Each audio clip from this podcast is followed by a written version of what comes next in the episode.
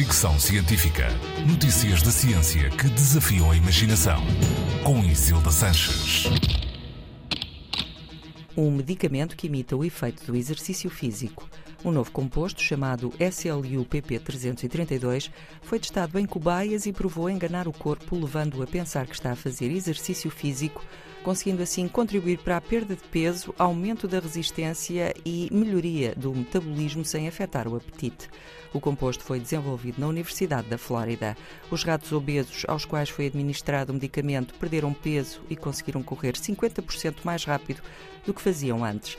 Duas doses diárias do composto fizeram com que os ratos perdessem gordura e 12% do seu peso corporal, sem que houvesse alterações na quantidade de comida ingerida.